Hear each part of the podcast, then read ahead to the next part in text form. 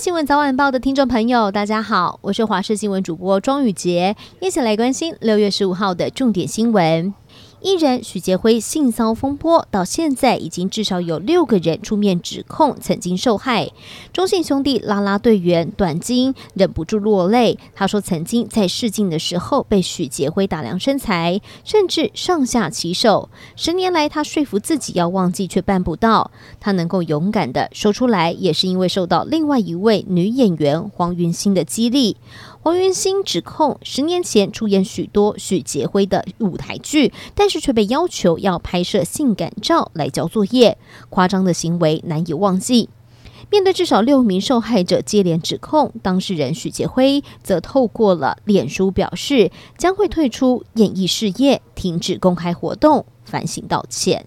继续来关心的是新北市幼儿园疑似喂药案，现在风波持续延烧，而现在又有家长投诉。说自己三岁大的孩子就读另外一间汐止区的幼儿园幼幼班，因为和出事的板桥幼儿园是同一个体系，所以带他做尿液的检查，结果验出了二十九奈克的苯二氮平类，这个是属于安眠药的一种。事后幼儿园也只有提供单一视角的监视器画面，证明孩子在幼儿园是没有吃药，但依旧让家长十分担心。新北市政府目前是已经介入调查，也强调这名个案初验、复验都只有二十和二十九奈克的残留量，并没有超过检验标准两百耐克。台中市五亿高中生命案，脸书上号召民众上街头要真相的粉砖，已经累积到了六千多人。而法医高大臣不断的呼吁大家要冷静，强调如果有心人企图要制造家属、律师和检方对立，他将会不再干涉案件。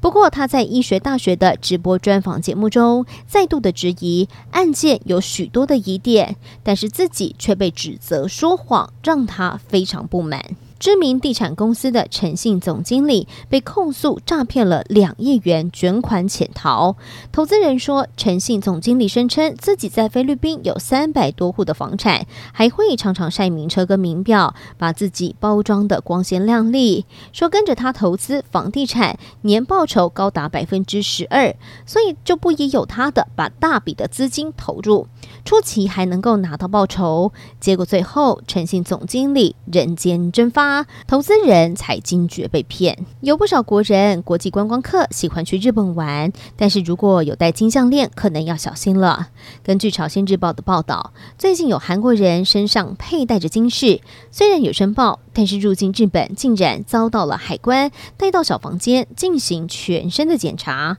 认为被当成了罪犯来看待。对此，南韩外交部呼吁民众旅游日本时，应该要将贵重的金饰留在国内保管。专家也分析，就是因为日本担心黄金走私。最后关心天气的消息，受到滞留锋面北移，还有西南风增强的影响，台湾的中南部地区明天会有阵雨或雷雨，其他的地方包含了澎湖、金门、马祖会有局部短暂降雨，各地会有短延时的强降雨，并且会有局部大雨发生的机会。中南部地区，澎湖、金门、马祖午后北部地区也会有局部豪雨发生的机会。